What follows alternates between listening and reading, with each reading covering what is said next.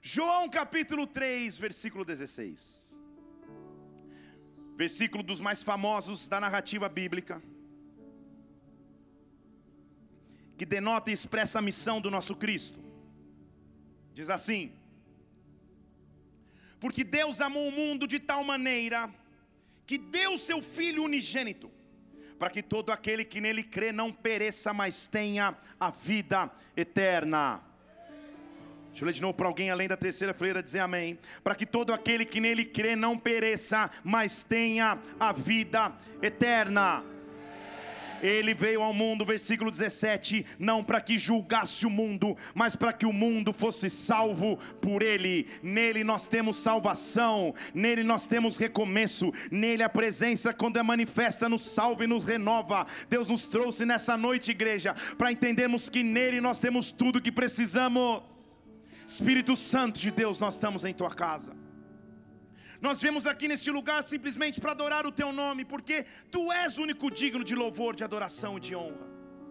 O que eu te peço nesta hora é: vem com a tua presença sobre as nossas vidas nos toque, nos marca de maneira irreversível, para que através da tua palavra nós possamos ser transformados, impulsionados, alimentados. A tua palavra, quando nos chega no coração e nos ouvidos, Senhor, direciona as nossas vidas para algo novo e melhor. Por isso que nessa noite nós recebamos de ti o novo e o melhor, que a tua glória venha, que a tua presença se manifeste, que o teu reino venha sobre nós. Ah, Senhor, neutraliza tudo que seria contrário ao teu agir, contrário ao teu mover, e só manifesta sobre nós o teu espírito, só manifesta sobre nós a tua glória, que o teu reino possa vir aqui na terra, como já acontece no céu. Nós te adoramos e, como igreja, aplaudimos o teu nome que é santo, que é digno de toda honra, glória, majestade e louvor. Ei! Amada igreja, preciso anunciar a você: chegou a hora de um novo nascimento. Deixa eu falar de novo. Chegou a hora de um novo nascimento. Quando um novo nascimento nos é proposto, que vem da parte de Deus.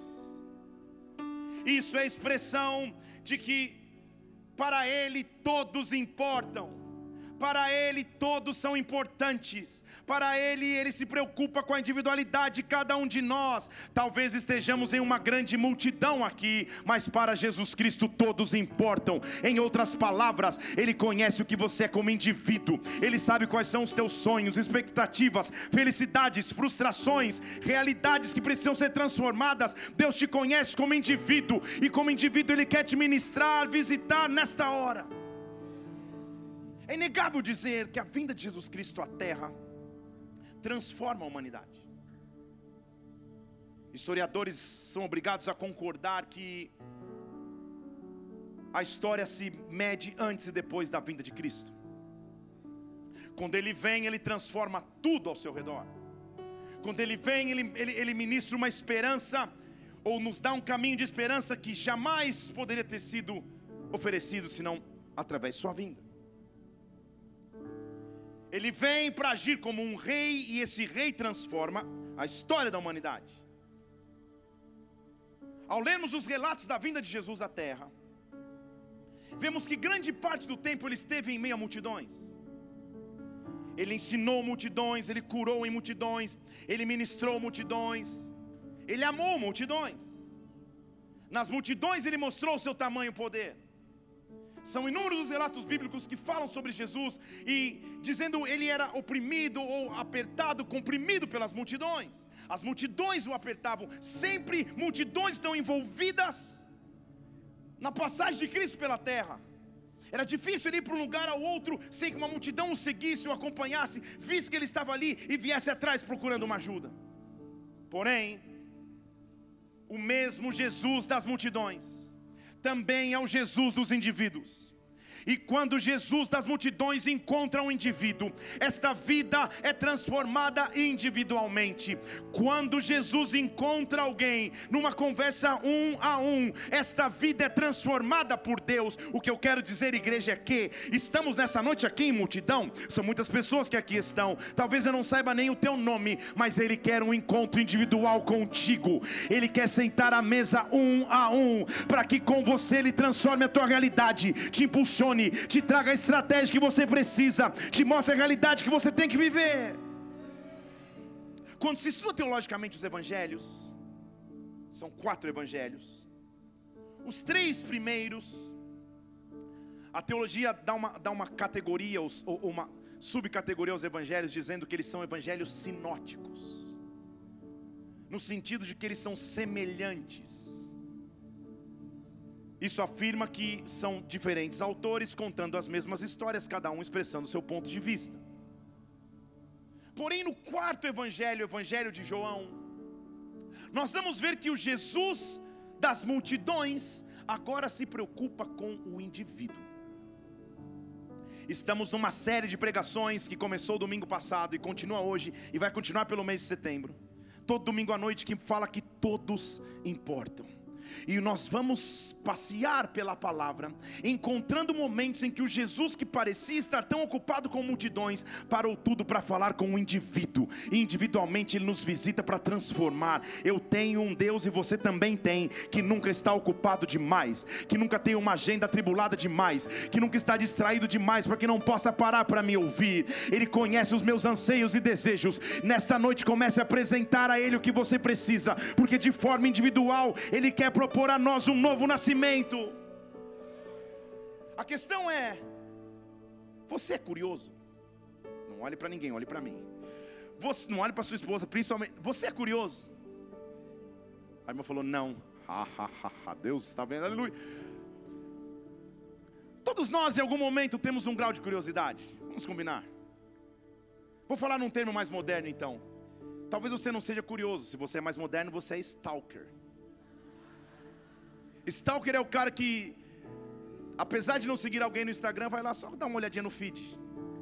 Não me segue, mas acompanha meus stories. É alguém curioso e quer saber um pouquinho como anda a vida alheia, ou como, onde o outro tal tá, que eu deixo de fazer. Lá em Brasília acontece muito aqui, não. Você olha, nossa, fulano de tal foi para tal lugar, olha isso, olha o que aconteceu, porque faz parte de nossa geração o sermos informados pelos acontecimentos de outros. Porém, a curiosidade é, é, é uma raiz humana. E o que eu quero te mostrar aqui é que um homem, de repente, se torna curioso. Curioso com aquilo que vivia, curioso com aquilo que olhava e enfrentava, e a sua curiosidade o leva a descobrir algo mais profundo. Estou falando de um grande mestre da lei. É preciso que você entenda comigo que para ser considerado mestre em Israel, na cultura judaica, você tinha alguns protocolos a seguir. Mestres eram aqueles que desde infância eram separados para o aprendizado. Eles esmiuçavam e aprendiam a lei, os salmos e as profecias. O mestre na cultura judaica era alguém dotado de muita inteligência e conhecimento na leitura. Ele lia o tempo inteiro, ele buscava o tempo inteiro, ele estudava o tempo inteiro, ele vivia a lei, ele era a própria lei. Então, voltando, ele conhecia lei, salmos e profecia. A lei entenda-se como a Torá judaica, que são os cinco primeiros livros da Bíblia o Pentateuco, como conhecemos, a Torá para os judeus, os livros escritos por Moisés, que é aquele que moldou a lei. Estou te dando um pano de fundo só para nas próximas três horas você acompanhar a mensagem com mais calma. E um mestre por si só já era respeitado demais, gente. Pô, você imagina um cara que é top, catedrático de leis, salmos e profecia. Um mestre, na realidade, em seu discurso, ele tinha que envolver a lei, os salmos e a profecia. Agora, imagina ser considerado o mestre dos mestres, o principal dos mestres. Isso significa dizer que você, desde pequeno, estudou, estudou, aprendeu, aprendeu, aprendeu, aprendeu, e chegou num ponto que você sabe tanto que agora você ensina a outros. Semelhante a uma graduação de uma arte marcial, até você chegar na última faixa, você tem um caminho a percorrer. Eu estou dizendo deste mestre, este homem importante dos principais da sinagoga, que conhecia profundamente a lei, os salmos e a profecia, de repente ele começa a ficar curioso, porque algo está acontecendo diante dos seus olhos, que vai além da sua capacidade de raciocínio e compreensão. Ele aprendeu nos livros algo que agora ele começou a ouvir e ver publicamente. Isso gera nele um incômodo. Eu vejo e raciocínio de, raciocínio de uma forma, mas eu estou vendo alguém que eu não conhecia, que não cumpriu os ritos da lei judaica. Ele não aprendeu na sinagoga desde cedo. Ele não aprendeu salmos, profecia e Torá. Ele não estudou a lei, mas ele parece ser um mestre. Porque os sinais que ele faz não tem como reproduzir um encontro individual com Jesus Cristo. Posso começar a pregar? Começa quando os meus conceitos e raciocínios se curvam para o poder sobrenatural de Deus. Quando os meus raciocínios e a minha mente humana se curva para um Deus que tem todo o poder, que cuida de todas as coisas e que é capaz de me levar um pouco mais. João capítulo 3, versículo 1 diz que havia um homem chamado Nicodemos ele era dos principais dos judeus, dos principais das sinagogas, só que ele era um fariseu. Fariseu a gente escuta e, e, e, e só e só vê o lado ruim do termo, porque na verdade se tornou ruim na época de Jesus, porque o fariseu é aquele que perseguia ou, ou, ou ficava sempre olhando as pessoas para ver se elas cumpriam a lei ou não. Então você ser o principal e o chefe dos fariseus não é algo pequeno, mas eu posso imaginar Nicodemos perdendo uma noite de sono, revirando na cama. De um lado seus conceitos aprendidos na luz da lei, de outro que ele está vendo diante dos seus olhos. Só que ele é sofisticado demais, ele é um mestre.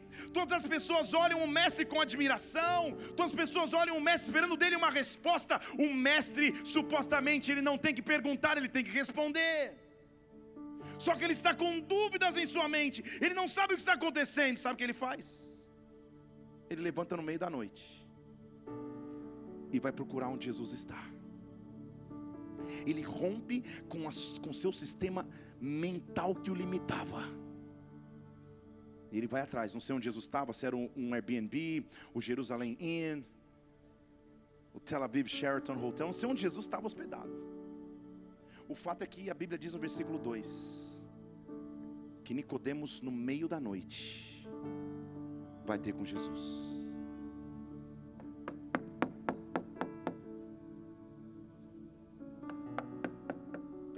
Tocando o interfone no meio da noite.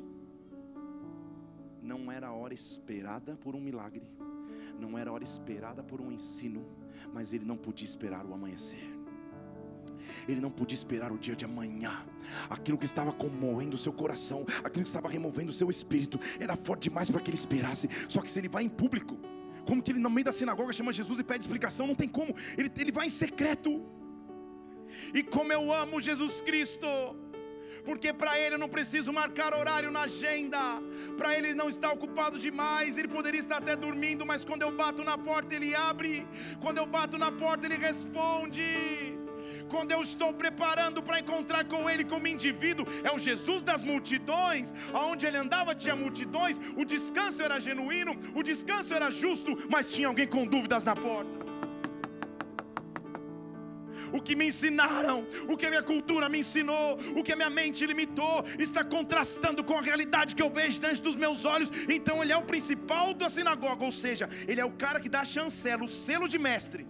É ele que dá para todos. E ele diz no versículo 2: Olha como ele começa chamando Jesus, no meio da noite, Rabi. Isso só é chamado de Rabi quem é mestre, gente. Quem cumpriu os protocolos que eu acabei de dizer. Eu sei que você é mestre, você veio de Deus porque ninguém pode fazer o sinal que você faz se Deus não estiver com ele. Sabe o que ele está dizendo, mestre? Por favor, me explica, porque você é mestre. Só que a, a tua maestria, o fato de você ser mestre, está confundindo a minha mente, porque eu aprendi que o mestre tem que seguir os protocolos que eu já te expliquei aqui. Mas você é mestre, é impossível dizer que você não seja mestre, porque os sinais que vocês fazem são muito maiores do que eu posso imaginar. Há um momento no encontro individual com Jesus Cristo que ele tira o meu sistema mental e coloca um sistema espiritual para que que eu passe a crer. O que eu quero dizer é que Deus vai começar a fazer milagres, sinais, maravilhas, prodígios tão grandes na tua história que vai contrastar com o que a tua mente imaginava, com o que te diziam ser limite. Não há limites para um Deus que é grande, não há impossível para um Deus que é real. Ah, Nicodemos está frente a frente com ele. Põe na tela para mim de novo, versículo 2. Ele diz: Mestre, nós sabemos, tipo, não, você é mestre. E, e sabe o que é tão interessante, gente? Que quando você faz uma pergunta para um mestre, você está esperando que o mestre te explique. Então, uma pergunta meio retórica está dizendo: Olha, mestre, eu sei que você é mestre. Em outras palavras, me explica como que você é mestre. E Jesus, sendo mestre, responde sem explicar, porque Ele é Jesus. Ele diz assim: Ah, é verdade, versículo 3. Só que eu te digo uma coisa: se você não nascer de novo, você não pode ver o reino de Deus. Deixa eu falar de novo para alguém dar amém. Se você não nascer de novo, você não pode ver o reino de Deus. O que é que tem a ver com a afirmação de Nicodemos? Posso me aprofundar um pouco nesse texto? Ao lermos esse texto pelo nosso vocabulário cristão evangeliquez, nós associamos o nascer de novo com ser salvo por Jesus Cristo. Quando você fala, eu nasci de novo, fui salvo, me entreguei a Jesus Cristo, não está errado, mas não é disso que Jesus está falando. Porque a salvação vem no reconhecimento da morte de Cristo na cruz e sua ressurreição. Jesus não havia morrido na cruz, portanto não havia ressuscitado. Como que ele está dizendo para Nicodemos ser salvo? Ele não está pregando salvação. Pode deixar na tela para mim o versículo 3. Ele não está pregando salvação. Ele está dizendo: é necessário que você nasça de novo, senão você não pode ver o reino de Deus. Sabe o que ele está dizendo? Para você continuar a conversa comigo, nasce de novo, muda o teu pensamento, muda os teus conceitos, apaga o teu raciocínio, porque você, você vai entrar numa fase que talvez você não compreenda tudo, você não tenha todas as respostas. Nasça de novo, nasça de novo. Deixa eu falar em português. Talvez você tenha nascido num bairro, numa cidade, num país numa condição que você teve ou não teve, e a tua mente diz: ah, você pode chegar até aqui, o teu limite é aqui, é o máximo que você chega. Sabe o que ele diz? Nasce de novo, deixa eu refazer os conceitos, deixa eu refazer os sonhos, deixa eu refazer as estratégias. Ei, ninguém pode colocar limites na tua história e trajetória. Nasça de novo, volta a sonhar mais profundo, volta a crer no sobrenatural, volta a confiar em Deus, porque Ele é um Deus grande. Nasça de novo, Nicodemos. Deus está te chamando para nascer de novo. Não para ser salvo, também. Se você ainda não é. Daqui a pouco você vai estar repetindo uma oração, não vou te dizer. Mas Ele está te chamando para repensar os teus conceitos. Para pensar se os limites que você colocou eles são realmente verdadeiros ou são limites que te impuseram. Se o desânimo que chegou na tua história realmente nasceu da realidade ou foi as pressões que você viveu ao longo da vida? Nasce de novo, eu sinto ele dizer. Nasce de novo, eu sinto ele dizer. É Jesus no meio da noite, gente. De pijama, uma pantufa. Nicodemos, você chegou na hora certa. Para o homem errado, é no meio da noite. Não é, não é hora de ensino. Mas deixa eu falar, nasce de novo. Porque senão não dá para continuar essa conversa. Nasce de novo nasce de novo. Nasce de novo, muda a tua mentalidade, tenha novos pensamentos, tenha uma nova maneira de enxergar, renova a tua fé, nasça de novo, nasça de novo. Ei! Jesus não explica para Nicodemos nem porque ele é mestre e nem como tem que fazer para nascer de novo. Ele é mestre, hein? Mestre explica. E eu vou te provar que Nicodemos ainda está com a cabeça e raciocínio lógico de um mestre. Porque diz o versículo 4: Não, não, não, não, não, calma aí. Não estou entendendo. Como que eu vou nascer de novo? Como que eu vou voltar para o ventre da minha mãe para nascer de novo? Não faz sentido lógico na minha mente. Não faz sentido natural. Não faz sentido com tudo aquilo que eu creio. Eu estou vivendo na minha racionalidade humana, mas a racionalidade humana limita a nossa fé. Não deixe que os teus pensamentos impeçam o agir completo de Deus sobre a tua vida. Quando Ele disser nasça de novo, nasça de novo. Creia de novo. Tenha expectativa de novo. Nicodemo já está pensando: meu Deus, que teoria é essa de mestre? Como que eu vou voltar ao ventre da minha mãe? Como que eu vou voltar? Não dá. Ele está pensando naturalmente. Jesus responde: mais uma vez sem explicar. Você não entendeu, cara? Se você não nascer da água e do espírito, você não vai entrar no reino de Deus. Diga glória a Deus. Mais uma vez, ao lermos de imediato, estamos pensando, a Jesus está falando de batismo.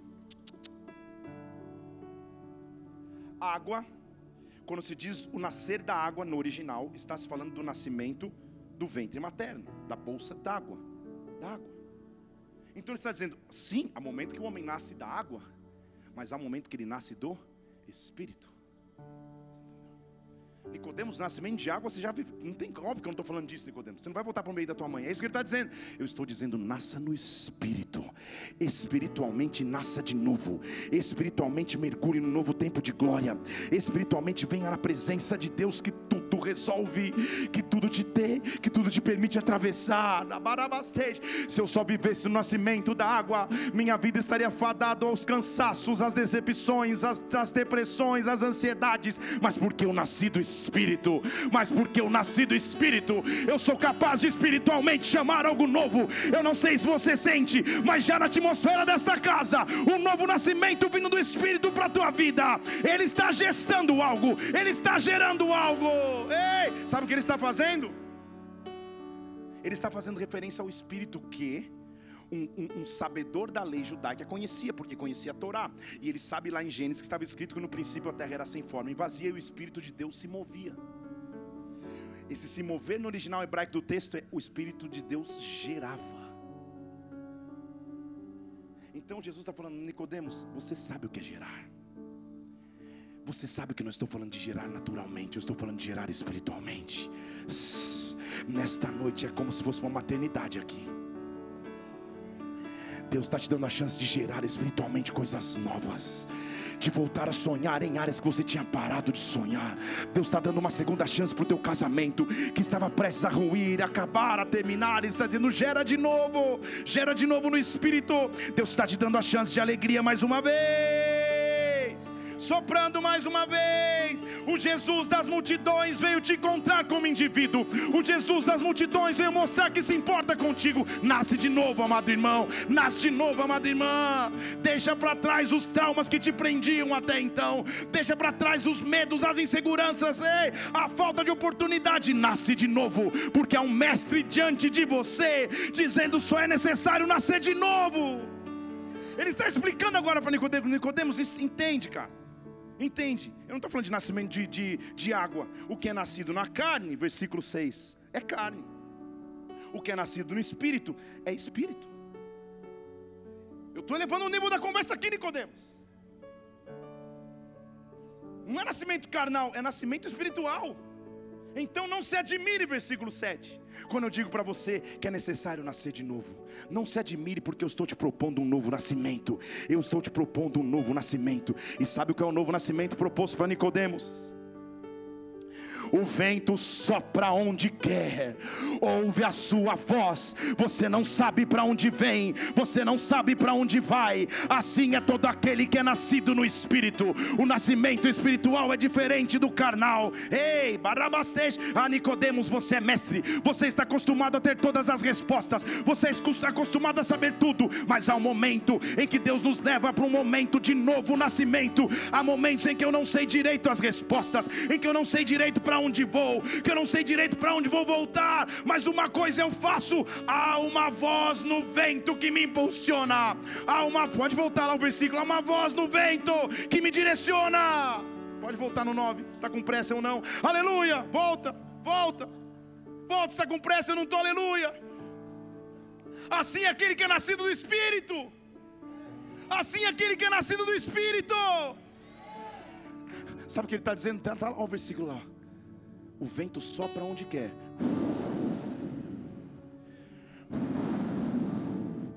Mas ele diz assim: ouve a sua voz. Calma aí. É vento ou é voz?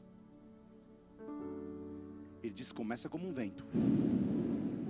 E dentro do vento vem uma voz: vá,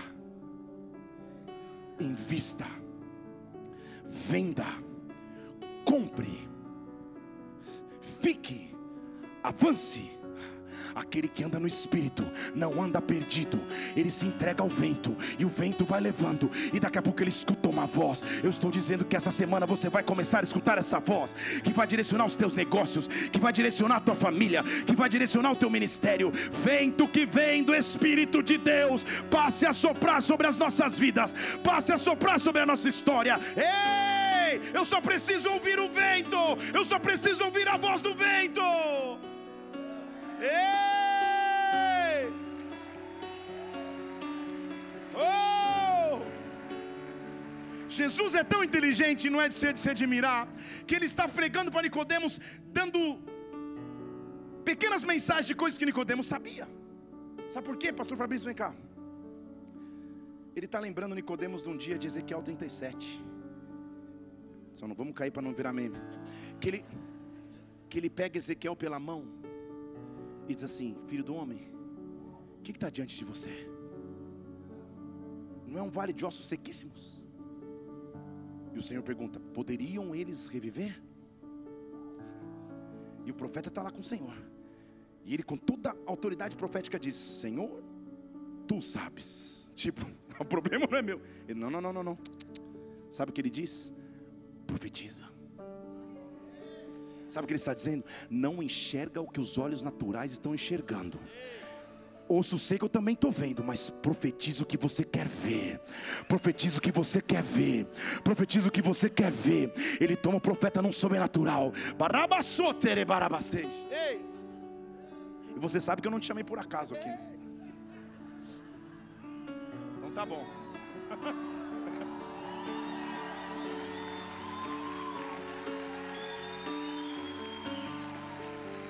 profetize aquilo que você quer ver. E sabe o que o profeta diz? Vento que vem dos quatro cantos, comece a soprar, comece a soprar, comece a soprar. Ei, eu estou dizendo, há um vento que vai começar a soprar sobre a tua casa. Levante uma de suas mãos sobre a tua família, sobre os teus negócios, sobre os teus filhos, sobre os filhos dos teus filhos, dos teus filhos. Vento que vem de Deus. Eu não vou olhar para os vales que estão secos. Eu vou pela fé nascer no Espírito, nascer no Espírito, nascer no Espírito. Dê um brado ao Senhor e adore.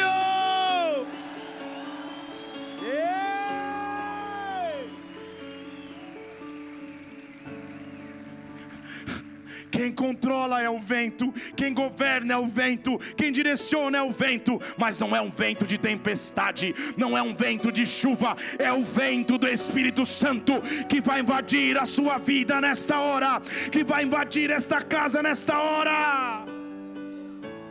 Ele está dizendo, Nicodemos, até aqui você foi, cara. Até aqui a tua lei previa tudo. Até aqui você tinha resposta para tudo, mas você está diante de mim, foi você que me procurou de noite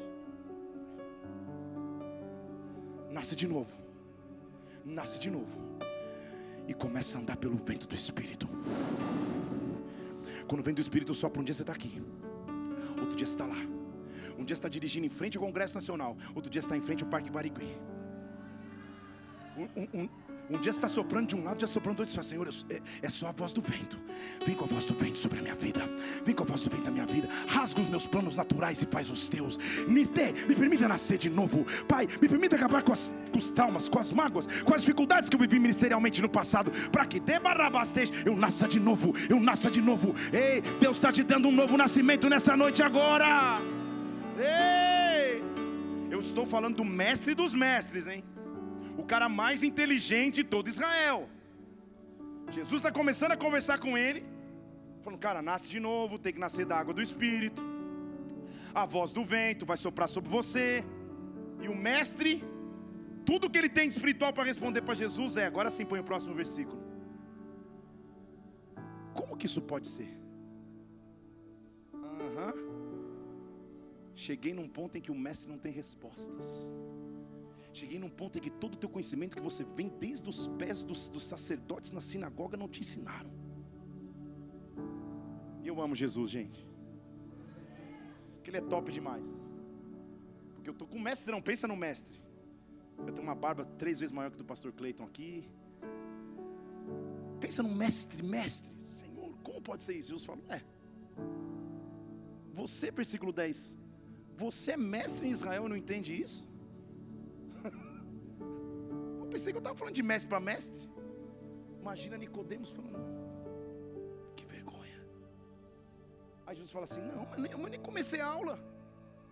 Versículo 11, se eu estou falando de coisas terrenas, não, deixa, pode, pode deixar aí. Em verdade eu digo, e nós sabemos o que nós temos visto, e você não aceita, não aceita o nosso testemunho. Você é fariseu, você não está aceitando o que eu tenho a dizer. Agora, deixa eu falar uma coisa, versículo 12. Se eu só estou falando de coisas terrestres, você não crê, como que eu vou entrar no assunto celestial? Ou seja, eu só estou na aula 1. Eu só estou no The Books on the Table. Não, não dá para mudar de, de módulo com você, Nicodemo. Você não está entendendo o básico. Você não está entendendo o trivial, são só coisas terrenas. Agora, se eu começar a falar o que acontece nos céus, se eu começar a falar o que aconteceu para que eu viesse à terra, aí que você não vai compreender nada. Ah, há um convite para Deus, é para mergulharmos mais profundo.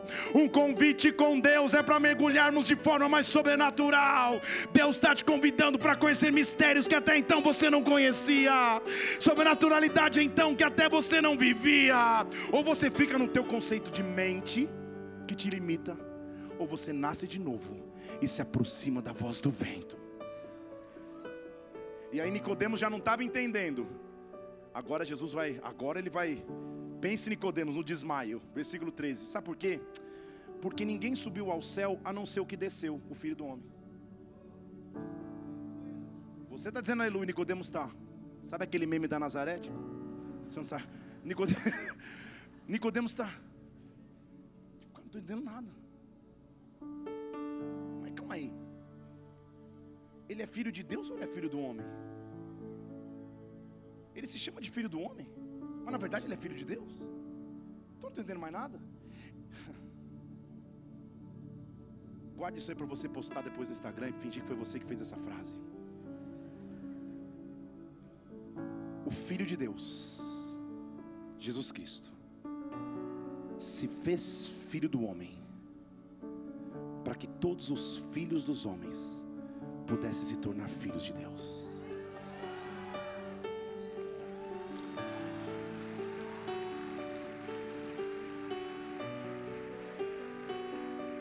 Você entendeu?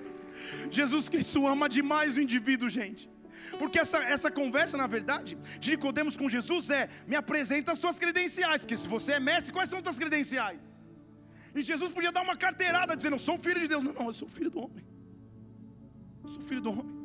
Eu decidi vir aqui, eu sou filho do homem. Mas na verdade eu pude subir. E só porque eu subi eu pude descer. Eu só pude descer porque eu subi. E Nicodemo já está, Senhor Jesus, não estou entendendo mais nada. Sabe por quê? Quando ele vê o olhar de dúvida no, no, rosto de Nicodemos, ele fala: Então, Nicodemos, tá bom, vai. Deixa eu explicar o que você sabe. Que você, já vi que você está perdido nessa história. Vou te fazer uma analogia que você agora não vai esquecer. Sabe por quê? Como Moisés levantou a serpente no deserto. Opa, Moisés eu conheço. Eu conheço a lei. Como Moisés levantou a serpente no deserto, assim importa que o filho do homem seja levantado. Ah, talvez você não entenda direito, mas eu vou te explicar. Ele está fazendo referência a um tempo em Israel, onde todo o arraial e acampamento dos hebreus foi totalmente atacado por enfermidades e picadas de serpente. E sabe o que Deus disse a Moisés? Moisés, pega um pouco de bronze. Bronze na Bíblia representa sofrimento. Bate no bronze, bate no bronze, até ele virar uma cobra e Ei, levanta essa serpente em formato de cruz, para que todos que olharem para ela sejam curados. Sabe o que ele está dizendo para Nicodemos sem dizer? Eu sou aquele que vai ser torturado, que vai sofrer na terra, que vai assumir os pecados da serpente, para que toda a humanidade receba a cura. Eu sou o filho do homem que veio para salvar, resgatar. Nicodemos, entenda. Um encontro pessoal com Jesus Cristo muda a minha história. Sabe o que ele diz? Para quê? Eu vou ser levantado. Versículo 15: Para que todo aquele que nele crê tenha vida eterna. E ele vai resumir a sua missão no versículo mais famoso que nós já lemos. Porque Deus amou o mundo de tal maneira que deu seu Filho unigênito, para que todo aquele que nele crê não pereça, mas tenha a vida eterna. E Nicodemos está sem pode aplaudir o Senhor. Ei!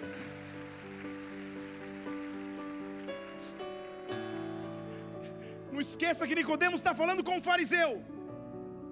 Fariseu é aquele que ia nas, na, nos locais públicos, principalmente nas pregações do próprio Jesus, e ficavam esperando ele defraudar a lei para acusá-lo. Fariseu então era conhecido pelo seu julgamento. Ele está dizendo que eu sou mestre, você também é. Mas deixa eu, deixa eu te resumir a minha missão. Versículo 18, ele diz: Sabe por quê? Porque o filho do homem não. Pode voltar no 17, por favor. Porque Deus enviou o seu Filho ao mundo, não para que julgasse o mundo, mas para que o mundo fosse salvo por ele. Ah, Nicodemos, a tua maestria, o fato de você ser mestre condena, o fato de eu ser mestre salva. É por isso que eu te disse para nascer de novo, porque você está diante de um mestre. Ei, você está diante de um verdadeiro mestre. Você está diante de um verdadeiro Senhor. Talvez um dia eu faça uma série aqui, indo um pouco a fundo, mas vou te deixar só um, um, spoiler. Não dá tempo hoje. Mas não dá mesmo, mas não dá até porque eu não preparei, então não dá mesmo. Então, mas quando você começa a analisar os discursos de Jesus Cristo nos evangelhos, preste atenção. O discurso dele contém lei, salmos e profecia. Ele pregava igual um mestre, sem ter estudado na sinagoga. Por isso que Nicodemos está, cara, como que você sabe o que você sabe? Como que você prega igual um mestre e além disso, no final da pregação, faz milagres? Porque até agora na história da humanidade ninguém tinha expulsado demônios de alguém, ninguém tinha curado publicamente alguém, ninguém tinha feito um paralítico levantar, ninguém tinha feito os sinais que ele fazia. E de acordo com os próprios evangelhos, o que está escrito é, é, é, é, um resumo de tudo aquilo que aconteceu. Então você imagina tudo o que acontecia. Nicodemos está em xeque, está falando, cara, você conhece como a gente, mas você tem um plus. Ele sabe que é o meu plus. A base do meu ministério é o amor. A base do meu ministério é a entrega. A base do meu ministério é salvação. Não é julgamento. Só há um julgamento. Ele diz, versículo 19: A luz veio ao mundo, e os homens amaram mais as trevas do que a luz, porque as suas obras eram más. Todo aquele que faz o mal aborrece a luz. Não vem para a luz para que as suas obras não sejam reprovadas. Mas Existe um caminho, uma direção.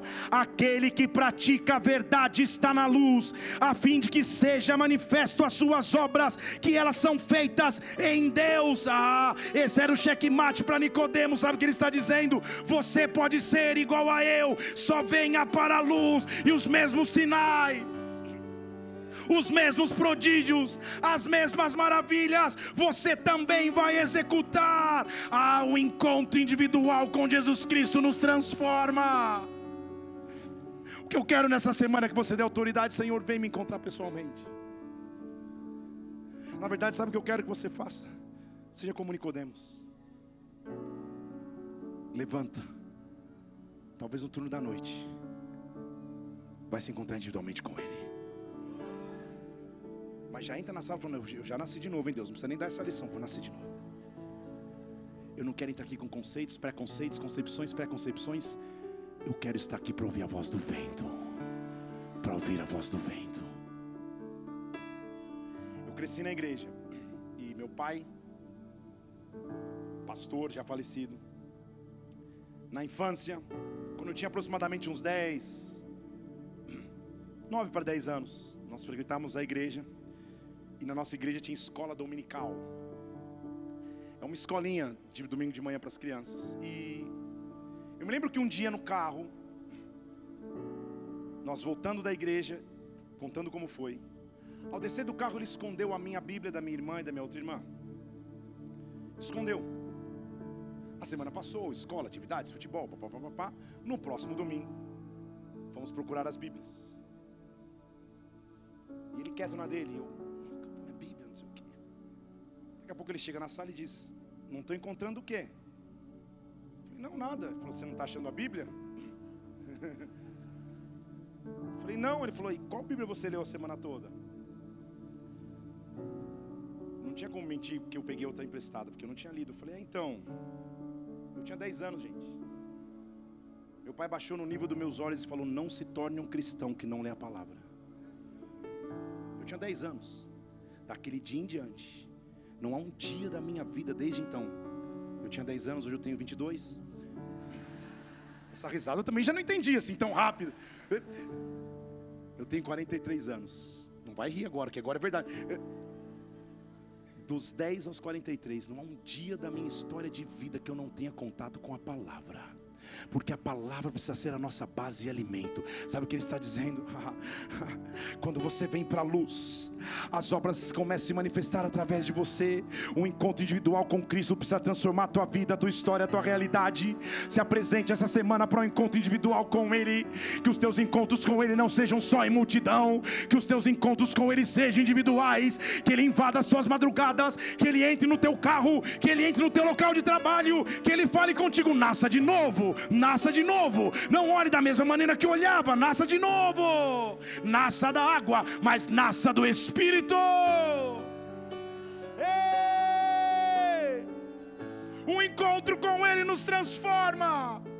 Um encontro com Ele nos renova. E sabe o que para mim é muitíssimo interessante? Depois desse capítulo, pastores, igreja, Nicodemos some da narrativa bíblica. Você não vê mais. Você fala, o que, é que aconteceu com esse, com esse mestre? O quanto a vida dele foi impactada. O quanto a vida dele foi transformada nessa conversa. Você imaginou ter uma conversa de mesa com Jesus de madrugada? O quanto a vida dele mudou. E a pergunta é: será que ele realmente sumiu da narrativa bíblica? Ou falta a gente procurar? Porque a última conversa deles, registrada nas Escrituras, é essa: Olha, é necessário você nascer de novo. O que subiu é o que desceu, se tornou filho do homem. Assim como Moisés levantou a serpente, eu vou ser levantado, para que todo aquele que crer em mim não pereça, tenha vida. Inclusive, se você estiver nas trevas e vier para a luz, você vai fazer as obras que eu faço. Esse é o resumo da conversa deles. Conversa não, do diálogo, ou monólogo de Jesus com Nicodemos só perguntava, mas como é isso? Como é isso? Que não tinha o que falar aconteceu com esse homem? O que acontece com alguém que tem um encontro individual com Cristo? Que consegue olhar nos olhos dele e ele conversar. O primeiro encontro de Jesus com Nicodemos é no turno da noite, porque Nicodemos tinha muito a perder, gente. Ele era o principal dos sacerdotes. Não dá para ir no meio da multidão e falar: Olha, mestre, me explica. Eu sei que você é mestre. Ele ia ser apedrejado. Então ele procura Jesus de madrugada, Jesus entende e o acolhe.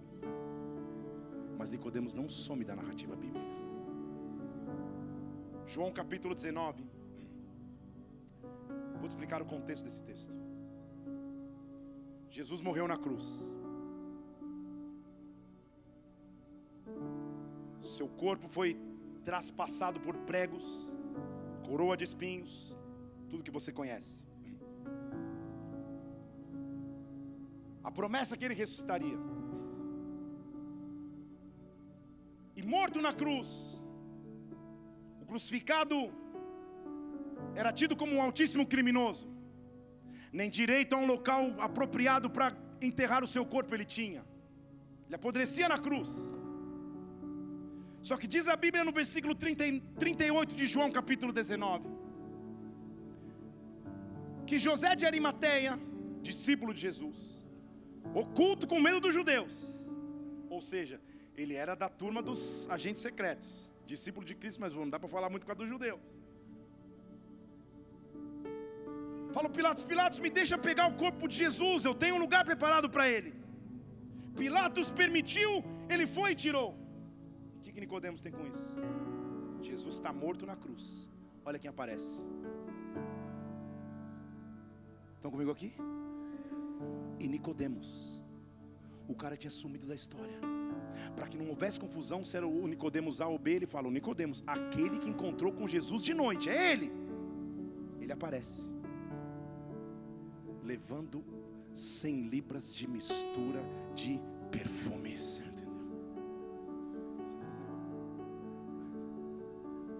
No primeiro encontro ele tinha muito a perder. E ele ouviu de Jesus somente promessas. Eu vou morrer numa cruz. Mas eram só promessas quando ele acompanha a vida de Jesus, a consistência de sua maestria, a consistência dos seus milagres, a santidade de seu ministério, e ele vê Jesus subindo na cruz e diz: Agora, eu já não tenho compromisso mais com a imagem sacerdotal que eu tenho que apresentar aos judeus. Ele está morto em uma cruz, mas a minha vida foi transformada com um encontro individual com Ele. Eu vou pegar o meu melhor, porque pegar perfumes é como se você pegasse toda a tua fortuna. Eu vou pegar o meu melhor, e com o corpo dele morto na cruz, eu vou prepará-lo. Eu vou prepará-lo. Entendeu? Eu vou te explicar em português. Nicodemos conhecia a lei, sim ou não? Sim. No Antigo Testamento, o rei tinha um perfume característico. Para o rei sair de seu palácio, ele saía com um perfume. Ia na frente os arautos do rei preparando o caminho. E quando o rei chegava, ele chegava com uma fragrância específica. Se você conhece alguém que tem um perfume específico, você sabe qual ele é, seja Rexona, seja Chanel 5, seja qual for. Você rapidamente associa aquele cheiro àquela pessoa. O rei tinha um perfume específico, e perceba, nunca o rei saía de seu palácio no Antigo Testamento se ele não fosse antes perfumado.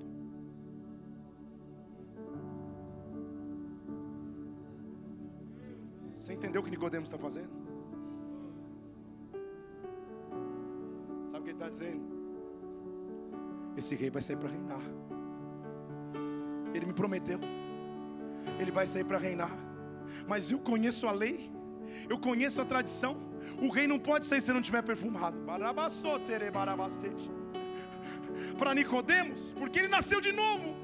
Ele aprendeu a não olhar com os olhos naturais. Para Nicodemos aquele não era um corpo sem vida. Para Nicodemos aquele era um material de ressurreição. Para Nicodemos aquilo não era morte, era oportunidade de vida, mas nunca aconteceu na humanidade alguém ressuscitar dessa maneira. O vento sopra onde quer, devia ecoar nos ouvidos dele.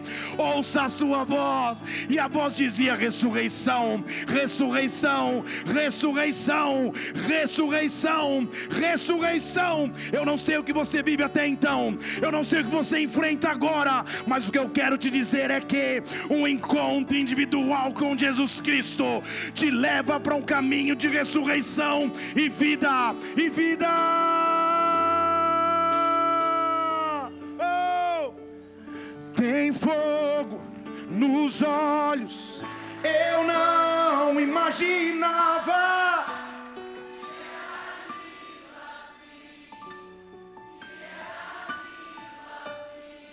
Meu noivo. Nasce novo, nasce novo, fale com ele. Sim.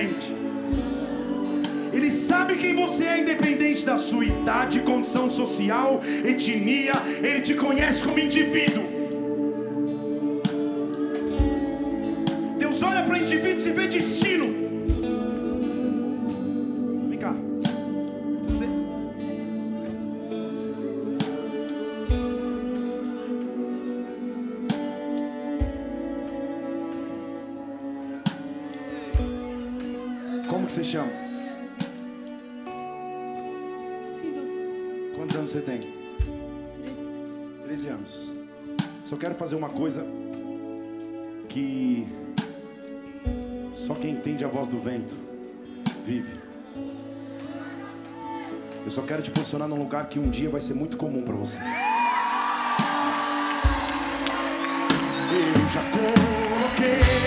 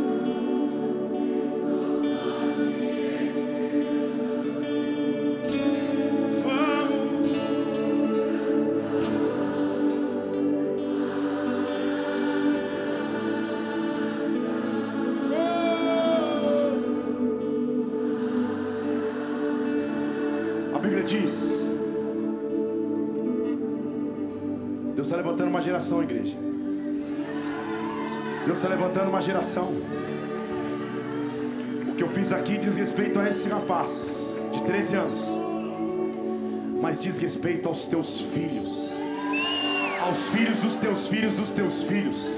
Sabe o que eu estou dizendo aqui para que você entenda em português claro? Os nossos filhos não vão se desviar dos caminhos do Senhor. Os nossos filhos não vão experimentar o mundo. Os nossos filhos serão protegidos por Deus nessa estação. Deus está levantando uma geração de adolescentes, de jovens fortes, cheias do vigor do fogo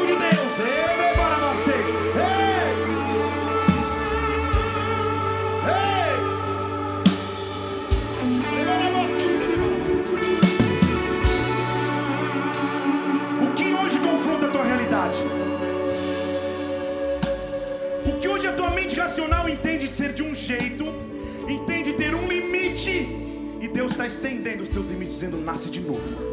Nasce de novo, nasce de novo, creia no sobrenatural, nasce de novo. Ah, sabe por que ele está dizendo isso? Eu só estou falando de coisas terrestres. Você não está entendendo? Como que eu vou trazer as celestiais? Como ele é um Deus que cumpre o que prometeu.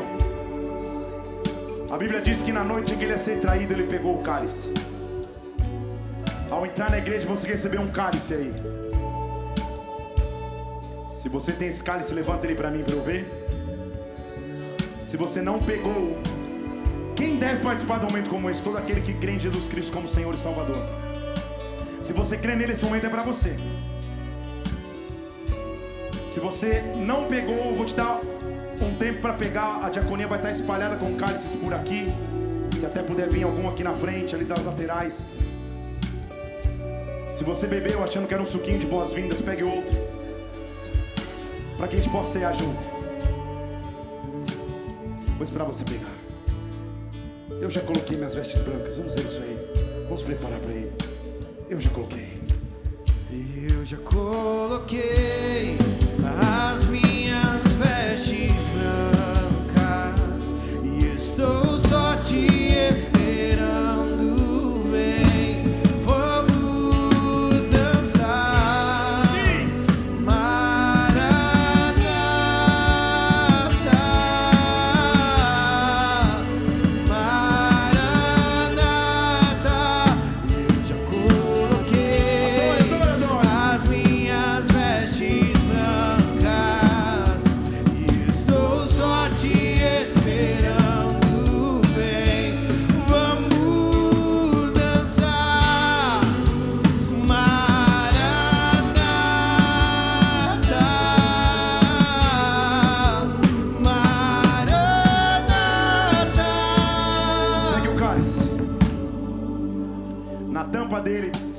tem um lacre, tem um pedacinho de pão.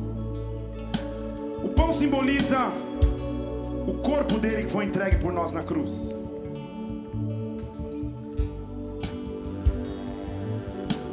A Bíblia diz que na noite que ele ia ser traído, ele pegou o pão e disse: Este é o meu corpo que é dado por vós. Todas as vezes que vocês o fizerem, façam em memória de mim. Em memória do sangue dele entregue, do corpo dele, perdão, primeiramente entregue na cruz. Comamos do pão.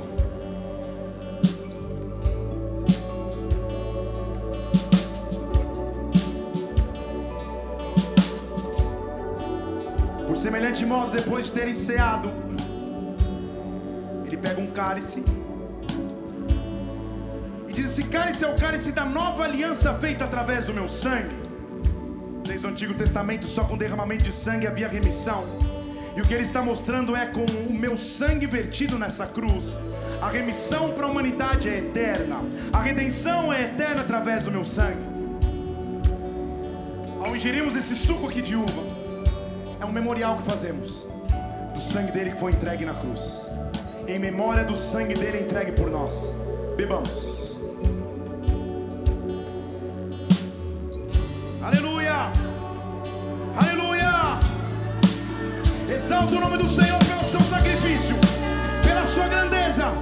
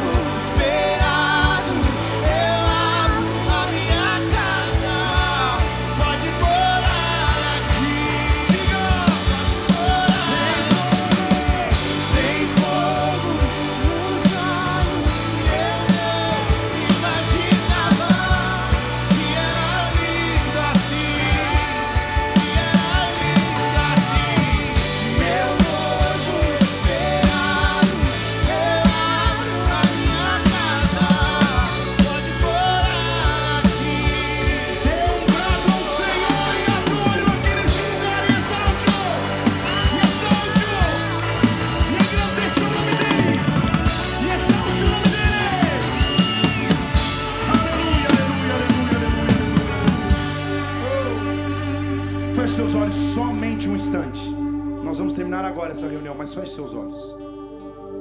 Se possível for, não se movimente agora. Esse é o momento mais importante desse culto. Talvez você esteja aqui pela primeira vez nos visitando. Já tenha vindo outras vezes aqui. Mas você precisa ter esse encontro individual com Jesus Cristo. Você precisa dizer a Ele que Ele é o teu Senhor, Ele é o teu Salvador, Ele, Ele é o teu resgatador. Ele, na verdade, é o teu tudo. Talvez tenha andado o tempo sentindo um vazio que só a presença dEle preenche. Ou então você já conheceu essa presença de Deus, mas está distante e hoje precisa voltar. Com todos os olhos fechados nessa casa, porque esse é um momento teu, individual, é com Ele. Se você quer entregar a tua vida ao Senhor Jesus, ou quer voltar aos caminhos dele, aonde você estiver, levante uma de suas mãos, eu quero orar por você. Aleluia, aleluia. Estou vendo mãos levantadas, principalmente se você nos visita, levante sua mão, aleluia. Por toda esta casa, vidas com mãos estendidas, levantadas, entregando-se a Cristo, mostrando que Ele é o centro de sua vida, fé, ah, de segurança. Se você está com a tua mão estendida, faz uma oração comigo, olha assim: Senhor Jesus, Senhor Jesus, nesta noite, nessa noite eu te entrego a minha vida, eu te entrego a minha vida.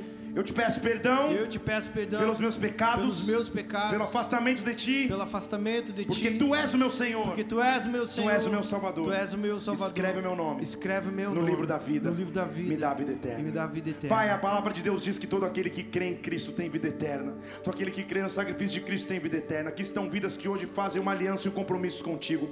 Vidas que voltam à tua presença. Nesta hora eu te peço, Senhor, ah, escreve esses nomes do livro da vida. Salva-os, meu Deus, aqueles que estavam caminhando para a morte eterna. Que encontre vida eterna em Jesus Cristo. Como igreja, Pai, nós te louvamos, engrandecemos e aplaudimos o teu nome, porque tu és digno de honra, de glória, de majestade e de louvor, Pai. Aleluia. Nós vamos terminar agora essa reunião.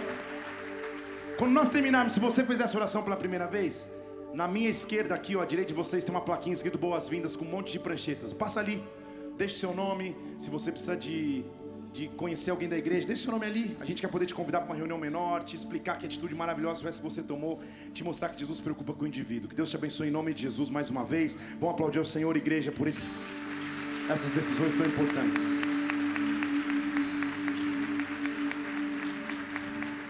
Eu creio que você já esteja percebendo o poder que há no encontro individual com Jesus. Esta série só continua por todo setembro.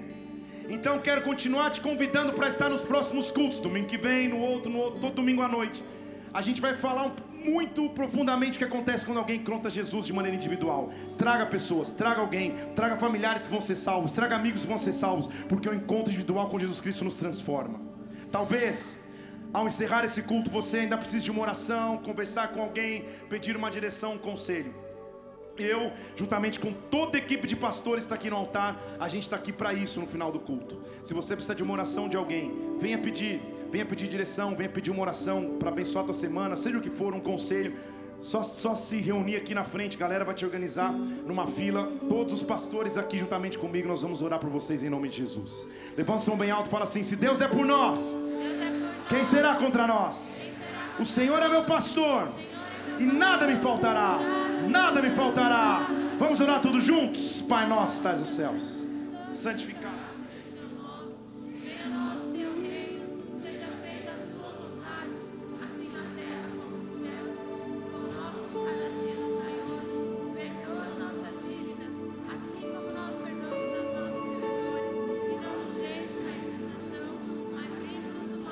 Pois teu é o reino, o poder e a glória para sempre.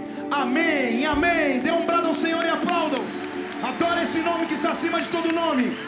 Que o amor de Deus Pai, que a graça do Senhor Jesus Cristo, que a unção do Espírito de Deus repouse sobre a tua vida, sobre a tua casa. Vai na paz de Cristo. Até quarta-feira, até domingo.